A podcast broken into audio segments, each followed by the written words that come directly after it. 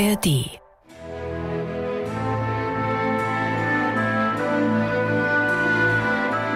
MDR Klassik, die Bachkantate mit Maul und Schrammeck. 23. Sonntag nach Trinitatis und wir kehren heute nochmal in der Folge 198 unseres Podcastes in den Choralkantatenjahrgang von Johann Sebastian Bach zurück und zwar mit der Komposition Wohl dem, der sich auf seinen Gott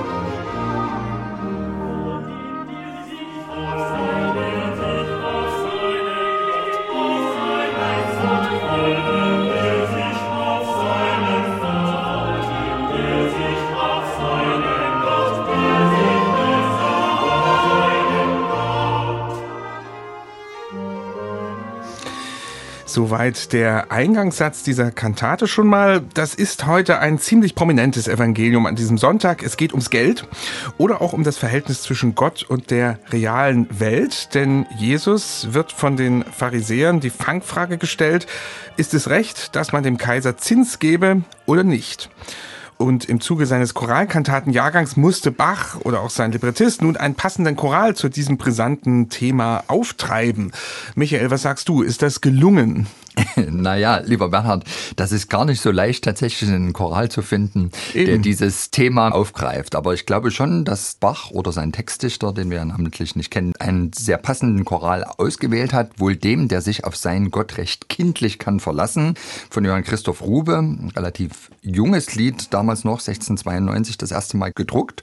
Es hat den Untertitel von der Freudigkeit des Glaubens. Und das ist auch die Stoßrichtung eigentlich in dieser Auslegung des Evangeliumstexts in der Kantate.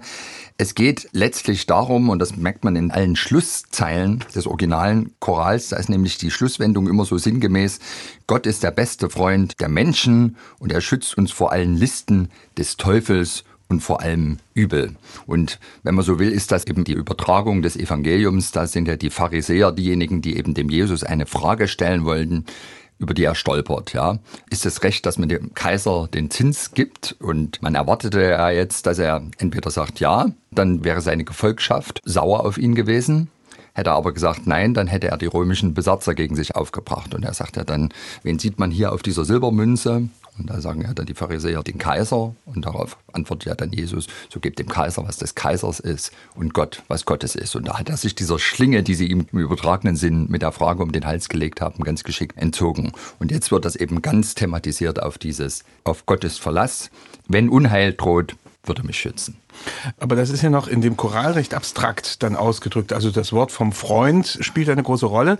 Gibt es denn weitere Stellen in dieser Kantate dann, also die hinzugedichtet wurden, wo etwas klarer noch auf das ja, Evangelium eingegangen ja, wird? Also am allerdeutlichsten dann im zweiten Rezitativ, da heißt es, ja, trage ich gleich den größten Feind in mir, die schwere Last der Sünden, mein Heiland lässt mich Ruhe finden. Ich gebe Gott, was Gottes ist, mhm. und das ist eben der Ausspruch von Jesus, ja. Das Innerste der Seelen will er sich nun erwählen, so weicht der Sünden Schuld, so fällt es Satans List. Da ist aber dann nicht die Rede von Kaiser. Also das nein, ist dann wirklich nein. ganz bezogen auf Gott. Ganz genau. Mhm. Also dieser, also dieser erste Statement. Teil, der kaufmännische sozusagen, mhm. der fällt hinten runter. Hier eine Zementierung des Gottvertrauens. Schauen wir mal auf die Quellen dieser Kantate. Das ist hier mal wieder nicht ganz vollständig. Das haben wir immer mal, dass Kantaten nicht ganz vollständig überliefert sind. Was fehlt? Naja, es fehlt mal wieder ein wichtiger Solo-Instrumenten-Part und das ist eigentlich ein Unfall der Überlieferungsgeschichte. Wir hatten, glaube ich, schon ein, zwei Fälle, wo wir das mal thematisiert haben. Es ist ja so gewesen, dass bei dem Choralkantaten-Jahrgang die Originalstimmen, die Witwe Anna Magdalena Bach der Stadt Leipzig vermacht hat und die originalen Partituren plus die Dubletten der Stimmen, der Wilhelm Friedemann Bach bekommen hat. Und alles, was Wilhelm Friedemann Bach bekommen hat, ist zum großen Teil verloren gegangen. Und das Problem ist jetzt gewesen, dass beim Aufteilen der Stimmen wenn da eine Violinstimme oder eine Oboenstimme zweimal da war, dann haben die eben die Dublette, in dem Fall dem Friedemann Bach, mhm. auch mitgegeben. Aber die haben nicht genau reingeguckt. Also offensichtlich waren diese beiden Ausfertigungen wahrscheinlich von der Violinestimme oder von der Oboe-Stimme, wir wissen es nicht genau, nicht identisch, weil praktisch in der einen auch bei einer Arie noch ein Solopart mit mhm. eingetragen war, was in der zweiten Ausfertigung nicht der Fall war. Und nun hat sich leider die unvollständige, also die ohne den Solopart, nur erhalten. Die andere ist über Wilhelm Friedemann weggekommen. Und dadurch haben wir das Problem, namentlich in der ersten Arie, da war garantiert noch ein zweites Soloinstrument mit am Start, aber der Notentext ist leider nicht überliefert. Und der ist dann gerade in der Aufnahme, die wir heute spielen werden, ergänzt worden. Das ist so ergänzt, üblich. rekonstruiert. Mhm. In dem Fall wird also eine Arie für zwei Geigen und Tenor draus. Wir werden das Stück ja gleich noch hören. Mhm. Allerdings muss ich sagen, also die Rekonstruktionen, die es gibt, die klingen alle sehr überzeugend mhm. und machen auch diese Arie zu einem großen Ohrwurm. Wir kommen ja noch gleich drauf. Zuerst aber wollen wir uns mal den Eingangschor mhm. betrachten. Da haben wir, ich sag mal, anscheinend das übliche Muster der Choralkantaten, also Cantus Firmus im Sopran, zeilenweise wird es dargeboten, dazwischen hören wir Orchester. Gibt's was Besonderes? Stimmt ja, ne? Weil ja eigentlich jede Choralkantate irgendwas Besonderes hat. Na, ich würde sagen, was hier besonders ist, dass er im positiven Sinne total gelassen und unspektakulär ist. Und ich glaube, das Auch soll gut. heißen, lasst diese Feinde toben, ja, ich ziehe hier mein Ding durch. Wohl dem, der sich auf seinen Gott recht kindlich kann verlassen, den mag gleich Sünde, Welt und Tod und alle Teufel hassen, so bleibt er dennoch wohlvergnügt, wenn er nur Gott zum Freunde kriegt. Vertont von Bach, klassisch, Cantus Firmus im Sopran.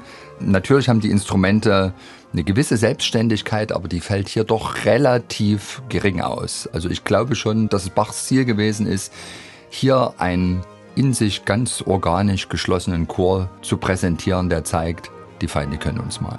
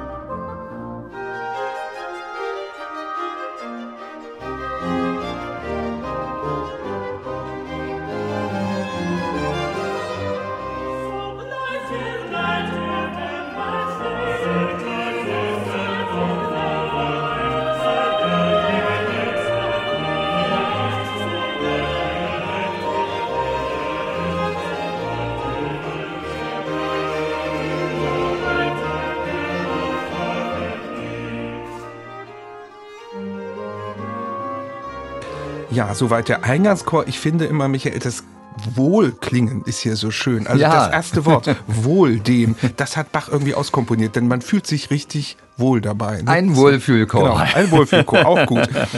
Ja, ja, dann folgt diese schon erwähnte Tenor-Arie mit der fehlenden zweiten Instrumentenstimme. Da heißt es in der ersten Zeile, Gott ist mein Freund, was hilft das Toben? Also wir haben so einen textlichen Gegensatz, einerseits der Freund, andererseits das Toben. Und da macht natürlich Bach auch was draus. Ja, das ist eine wirklich tobende Arie. Also der gesamte Text lautet ja, Gott ist mein Freund, was hilft das Toben? So wider mich ein Feind erhoben. Ich bin getrost bei Neid und Hass. Ja, redet nur die Wahrheit spärlich, seid immer falsch, was tut mir das? Ihr Spötter seid mir ungefährlich. Und das ist jetzt natürlich auch wieder im übertragenen Sinne diese Situation, die da Jesus hatte mit den Pharisäern, die ihn ins Verderben stürzen wollen. Und Jesus entzieht sich dem, ja, durch seine geschickte Antwort. Und hier wird eben auch gesagt, der Gott ist bei mir. Die Feinde toben zwar ringsherum um mich, sie wollen mich versuchen, sie wollen mich ins Unglück stürzen, aber es ist mir egal. Und ich glaube, dieser gewisse Kampf, der kommt zum Ausdruck dahingehend, dass es einerseits eben offensichtlich zwei Soloinstrumente gab. Leider ist nur die eine Violinstimme überliefert.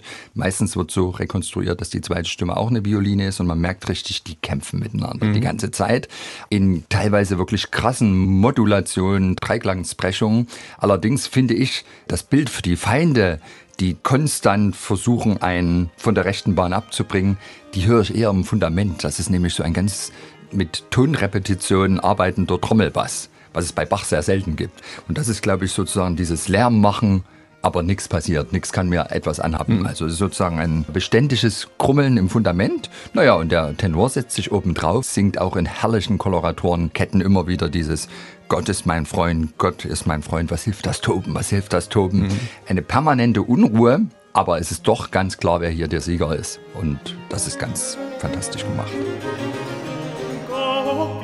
mein Freund, Gott ist mein Freund, was hilft das Wort?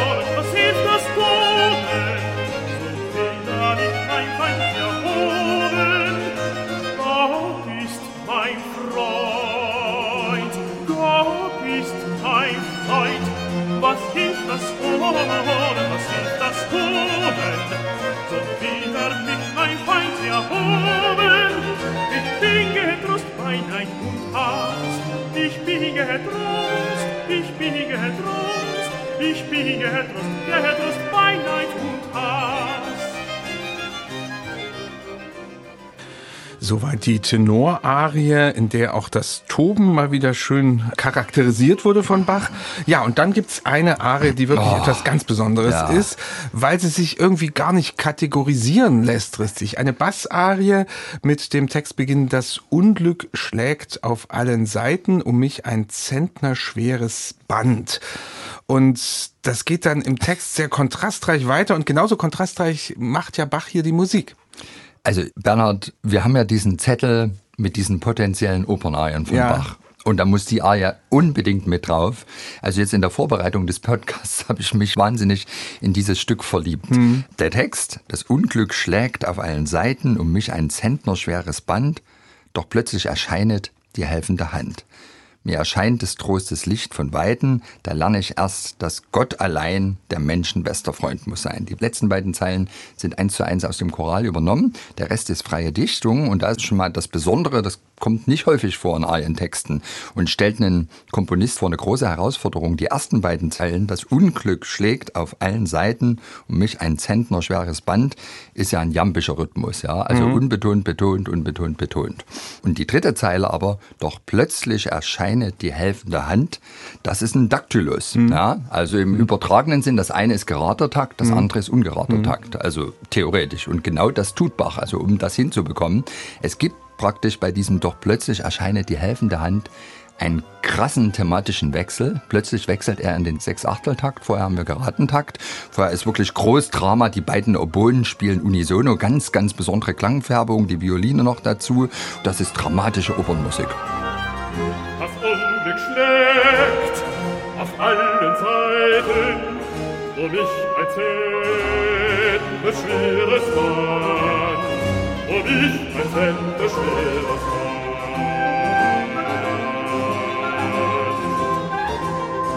Das Unglück steckt auf allen Seiten, das Unglück steckt auf allen Seiten. Und dann passiert's. Doch plötzlich erscheint die helfende Hand. Das ist so ein bisschen wie Parlando, Dreiertakt. Der Charakter ändert sich völlig und von diesem großen Drama ändert sich es plötzlich in Gewissheit, in eine freudige Stimmung oder auch vielleicht gelassene Stimmung. Ganz scharfer Kontrast und doch von Bach auf eine geniale Weise miteinander verbunden. Doch plötzlich erscheidet die helfende Hand, doch plötzlich erscheidet die helfende Hand, die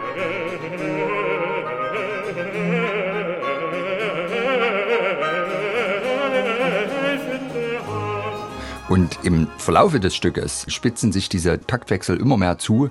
Also das Ganze ist wirklich wunderbarer Gegensatz zwischen einerseits Angst, Bedrohung vor Feinden Aber dann kommt die helfende Hand Gottes. Das ist auch von der ganzen Sprachdeklamation da, die helfende Hand so geschickt gemacht. Also ich kenne sowas eigentlich nur noch von Georg Philipp Telemann. Der macht mhm. das auch ganz toll, allerdings dann nicht in so einem komplexen Satz wie Bach. Also ich würde sagen, bei dieser Arie Telemann gefällt das.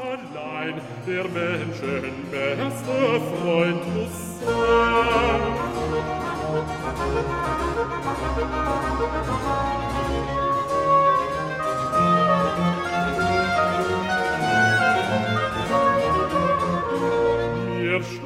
des großes Licht von weitem,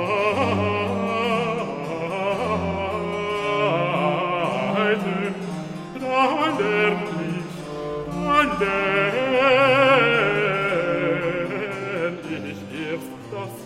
Ja, das ist also die Bassarie in der Kantate Wohl dem, der sich auf seinen Gott heute zum 23. Sonntag nach Trinitatis. Abschließend, Michael, das machen wir in unserem dritten Jahr hier sehr gern. Doch nochmal ein Vergleich zu den beiden anderen Kantaten zu diesem Sonntag. Die Weimarer Kantate Nur jeden das Seine und dann die Leipziger Kantate Falsche Welt. Dir traue ich nicht. Beide haben wir schon besprochen. Bei Falsche Welt erinnern wir uns, das ging ja mit einem großen Instrumentalsatz los, brandenburgisches Konzert und danach mit einem brutalen Rezitativ, ja. was da praktisch oh, rein reinplatzt. Ähm, reinplatzt, genau. Wie würdest du jetzt diese Kantate heute im Vergleich auch einordnen? Naja, ich glaube, hier wird ganz, ganz klar akzentuiert, wir brauchen in dieser Welt, die voller List und Tücke ist, und von der wir uns jetzt erstmal nicht abkehren können. Ja, wir bleiben ja in dieser Welt. Brauchen wir eine Festigkeit im Glauben und die können wir haben, weil Gott da ist. Und damit ist es, glaube ich, ein Stück, was einen gewissen Wellnessfaktor unterm Strich hat.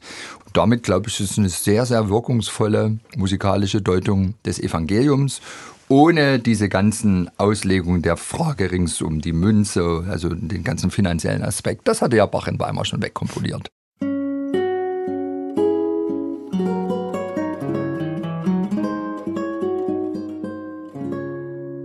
MDR Classic.